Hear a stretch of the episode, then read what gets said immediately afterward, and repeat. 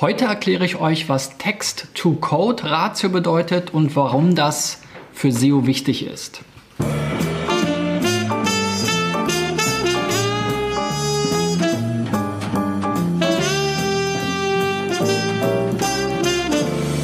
In der 178. Folge von SEO Driven erkläre ich euch, wie gesagt, warum es eigentlich wichtig ist, auf eine möglichst, ähm, ja, ein möglichst hohes Verhältnis von Inhalt zu HTML-Code zu achten.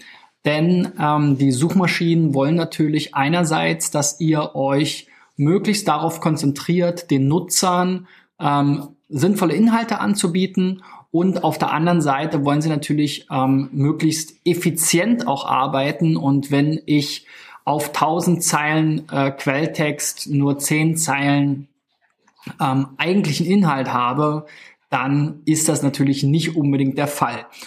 Und ähm, das Ganze spiegelt sich natürlich in verschiedenen Dingen wieder. Also man weiß, dass das ein Faktor ist, die, den sich Suchmaschinen äh, anschauen und die auch in das Ranking in irgendeiner Weise einfließen können.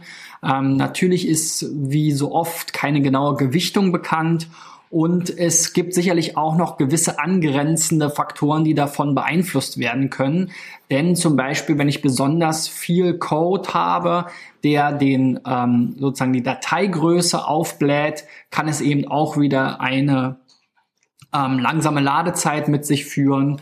Ähm, und das kann natürlich eben, wie gesagt, auch der Fall sein. Oder ich habe eben zu wenig Content, also zum Beispiel ein Thin-Content-Problem, also wirklich sozusagen immer nur ein paar Wörter Text auf der Seite, wo eigentlich mehr äh, Content sein sollte. Und das ist natürlich auch wieder ein relevantes Thema für SEO. Also es ist einerseits sicherlich selbst für sich allein schon mal ein Thema, was man sich angucken kann, aber es gibt halt, wie gesagt, in Richtung äh, Performance, Page Speed und in Richtung generell Content auf der Seite und Optimierung der Inhalte auf jeden Fall auch Indikationen dazu. Da muss man nochmal überlegen, was ist eigentlich das für eine Seite, die man sich da ansieht? Ist das jetzt eine Seite, die tatsächlich auch ähm, ja, textlastig sein sollte? Oder ist es jetzt wie jetzt meinetwegen YouTube zum Beispiel eher eine Seite, die jetzt nicht so textlastig ist und dann natürlich auch kein besonders gutes ähm, Text-to-Code-Verhältnis dabei rauskommen kann. Also sowas sollte man im Hinterkopf behalten. Es ist sicherlich nicht so, dass ähm, Google und die anderen Suchmaschinen wie Bing das über einen Kamm scheren, aber in den meisten Bereichen, für die wir jetzt optimieren, gerade im Content Marketing, wo es ja oft um Information, äh, informationsgetriebene Suchintentionen geht, wollen wir natürlich darauf achten, dass wir ein positives Verhältnis haben im, ähm, zugunsten von Content. Und es gibt so die Faustregel, auch das ist keine klare Grenze, die jetzt irgendwo gesetzt wird von den Suchmaschinen, aber man sollte darauf achten, dass man eben mindestens 25 Prozent reinen Fließtext zu den ähm, sonstigen ja, Quellcode, HTML-Quellcode, JavaScript, CSS etc. in einem HTML-Dokument hat. Und Natürlich mit den steigenden ähm, so Anforderungen an Design und so weiter, ähm, verschiedene vielleicht Anforderungen in Richtung Mobile, ähm, Responsive Design und so, kann es natürlich oft sein, dass der Quellcode immer, Quellcode immer weiter aufgebläht wird. Also früher, als ich ähm, selber noch HTML-Code geschrieben habe für meine Seiten, war das alles sehr überschaubar. Heute arbeitet man oft mit Content-Management-Systemen, die können auch relativ schwer sein, was jetzt den Code anbelangt. Man hat dann wiederum Templates, man hat dann wiederum äh, Plugins, die alle eben diesen Quellcode immer weiter befüllen und im Prinzip äh, vollstopfen. Und ähm, dazu hatte ich ja auch schon beim Thema PageSpeed äh, zum Beispiel oder auch beim Thema ähm, äh, JavaScript und äh, CSS-Ressourcenoptimierung schon einiges gesagt. Ähm, da verlinke ich euch dann auch nochmal das Video entsprechend bei YouTube oben in der äh, in dem kleinen Kästchen. So, und ich habe wieder vier Beispiele mitgebracht, ähm, hier aus meiner SEO-Checkliste. Wenn du auch mal dabei sein willst, dann geh auf digitaleffects.de slash SEO-Check ähm, und dann schaue ich mir deine Seite in der nahen Zukunft auch mal an und versuche natürlich hier dich mit ähm, aufzunehmen und ähm, in eines der Themen mit einzubinden bauen. So, die erste Seite hier ist ein Blog, ähm, Unfinished Business nennt sich dieses Blog. Let me just save the world for another day. Also wir sehen schon, es ist hier auf jeden Fall Englisch. Es ist sehr bildlastig, zumindest am Anfang. Und dann gibt es hier ja noch mehr Bilder, noch mehr Bilder und einige etwas ja merkwürdige Themen. Ähm, ich glaube, ich habe das ja schon bei dem letzten Video gesagt, gestern. Ähm, das ist bei der Suchmaschinenoptimierung natürlich sehr oft nicht nur auf diese rein technischen Sachen anbelangt. Äh, ich versuche hier immer so einen Kompromiss dann zu finden ähm, zwischen den Themen, die ich gerne besprechen möchte und den Beispielen, die ich, die ich da jetzt vorliegen habe. Aber auch in diesem Fall ähm, bin ich mir sicher, dass jetzt die Content-to-Code-Ratio nicht unbedingt das ausschlaggebendste Problem ist, sondern hier stellt sich für mich halt auch wieder die Frage, okay, wozu soll diese Seite denn überhaupt in Google erscheinen? Ja, sowas wie Unfinished Business kann ich jetzt erstmal nichts mit anfangen. Auch die anderen Headlines, ähm, Celebrating Diversity, okay, kann man machen, fehlt aber der weitere Text. Ähm, my Sources of Inspiration, ja, okay, das ist ja wieder so ein typischer Blog-Stil, habe ich ja auch schon mehrfach gesagt das Bloggen wurde früher immer so als das SEO-Gold angesehen, aber das ist es meines Erachtens äh, noch nie gewesen und auch ähm, vor allen Dingen nicht pauschal, sondern man muss da schon sehr strategisch vorgehen, sich ganz genau überlegen, zu welchen Themen will ich mich aufbauen, zu welchen Themen will ich mich positionieren und müssen die wirklich chronologisch abgehandelt werden. Okay, schaut euch dazu gerne meine anderen Videos an, äh, wo ich darauf immer wieder eingehe. Auch hier habe ich eben mal gecheckt, was es so für technische Probleme gibt, weil wie gesagt, das Content-Thema ist hier nochmal eine ganz eigene Baustelle. Aber auch auf der technischen Seite gibt es einige äh, Probleme. W3C-Standards werden nicht eingehalten. Dazu habe ich auch ein Video gemacht. Ähm, die äh, Überschriften, äh, Canonical Text, also die üblichen Probleme, die eigentlich fast alle Seiten haben, die hier eingereicht werden.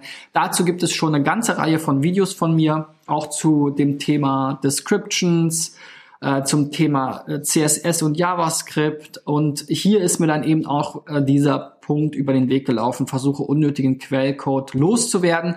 Und das ist eben hier genau der Anhaltspunkt, dass es hier darum geht, dass im Verhältnis von Content zu Code eben nur ein Prozent überhaupt eigentlicher Textinhalt ist, zumindest auf dieser Startseite. Und das ist natürlich jetzt mal unabhängig davon, dass natürlich auf einer Startseite immer nur Sachen angeteasert werden, ein sehr, sehr schlechtes Verhältnis. Und äh, vielleicht äh, gucken wir uns sogar den Quelltext nochmal kurz an. Das hatte ich nämlich auch gemacht. Da wird das sehr, sehr schnell deutlich.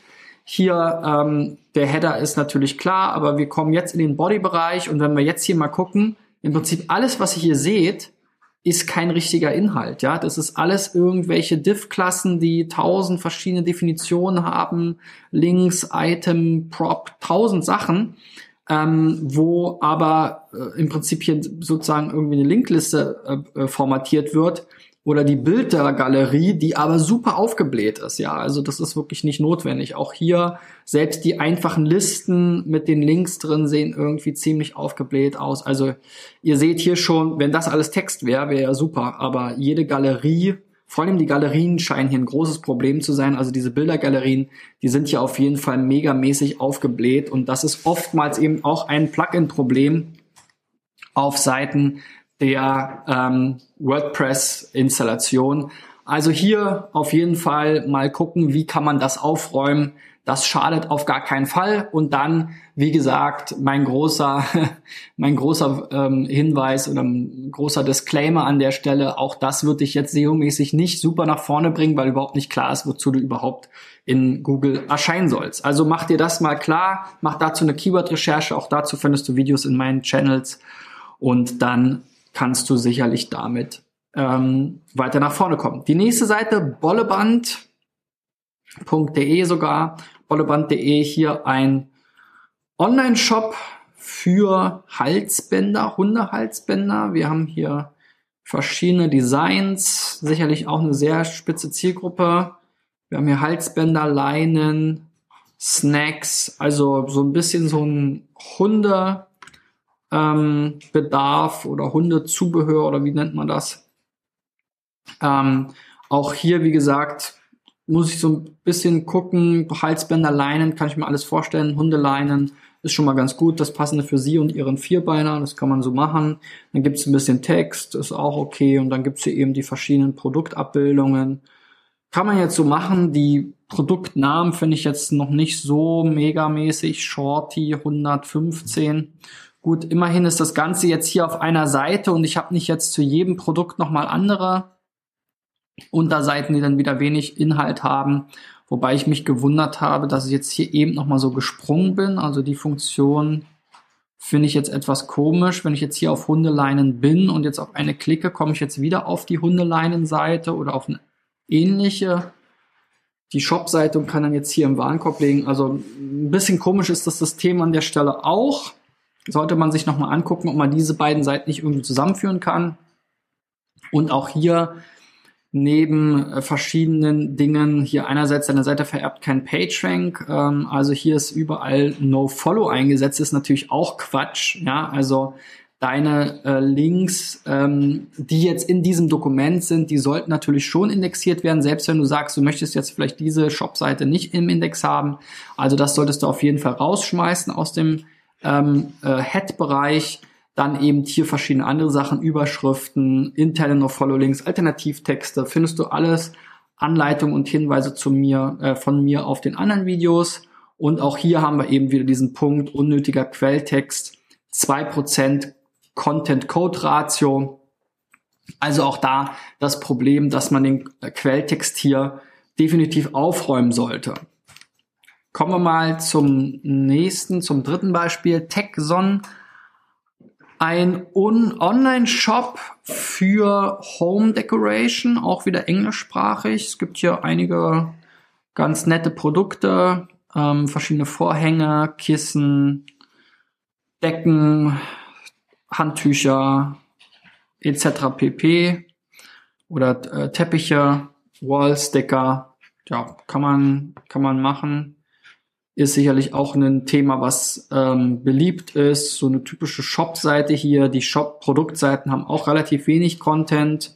Auch die Startseite besteht ja im Prinzip vor allem nur aus Produktbildern und so kurzen Produktnamen. Dementsprechend hat das Tool hier eben auch wieder angeschlagen und gesagt, versuche unnötigen Quelltext zu, ähm, zu entfernen. Und auch hier haben wir eben nur drei Prozent Content-Code-Ratio. Also in diesem Fall haben wir es ja eben schon gesehen. Sehr bildlastig ist natürlich im Home Decoration Bereich und im Produktbereich immer ganz gut. Aber ich sollte mir eben auch Mühe damit machen, meine Produkte möglichst verkaufsfördernd zu beschreiben, mal unabhängig von der Suchmaschine. Auch der Nutzer möchte ja nicht nur das Produkt sich ansehen. Das ist auf jeden Fall extrem wichtig, gerade eben bei so dekorativen Themen.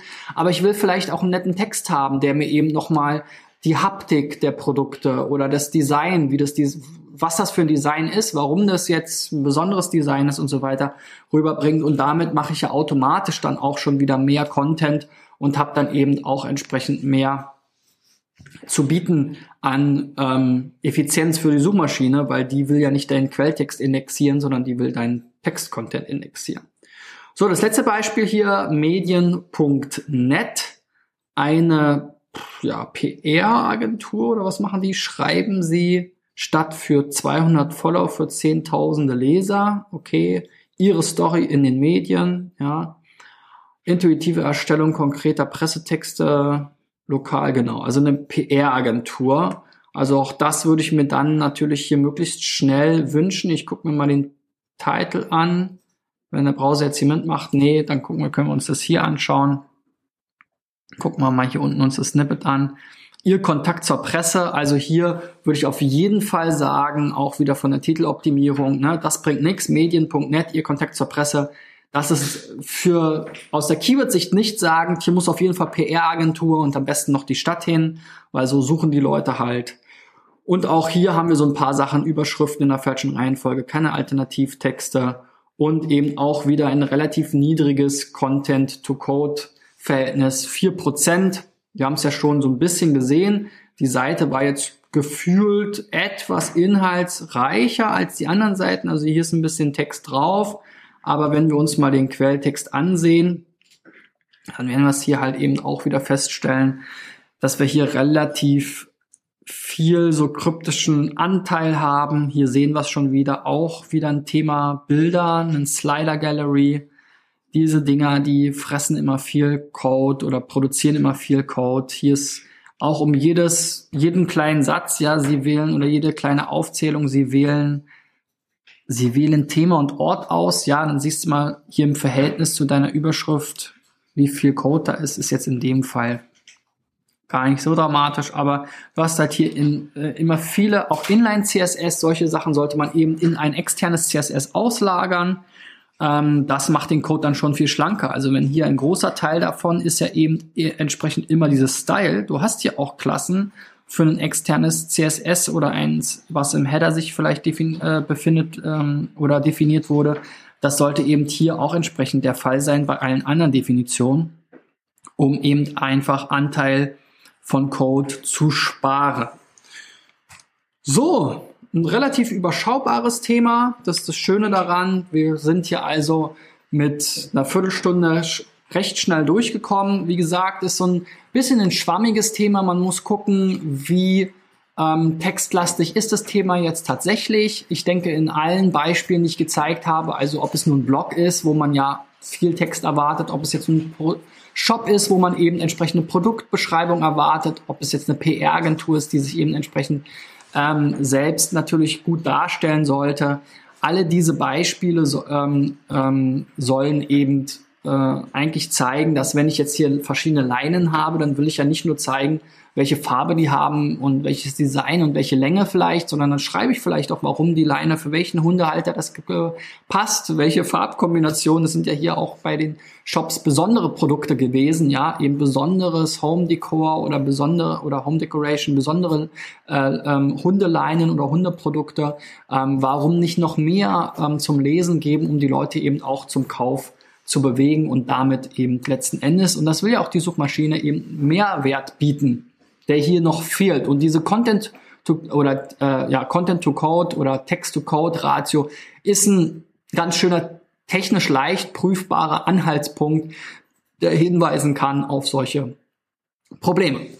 So, wenn du auch mal dabei sein willst bei einem meiner SEO-Checks, dann ähm, trag deine Website ein unter digitaleffects.de slash SEO-Check. Ich freue mich über einen Daumen nach oben, wenn dir dieses oder meine anderen Videos gefallen haben. Natürlich auch immer, wenn du mich abonnierst auf YouTube ganz besonders. Ähm, bei Facebook findest du mich aber auch und natürlich meinen Podcast. Auch dort freue ich mich über Reviews auf iTunes.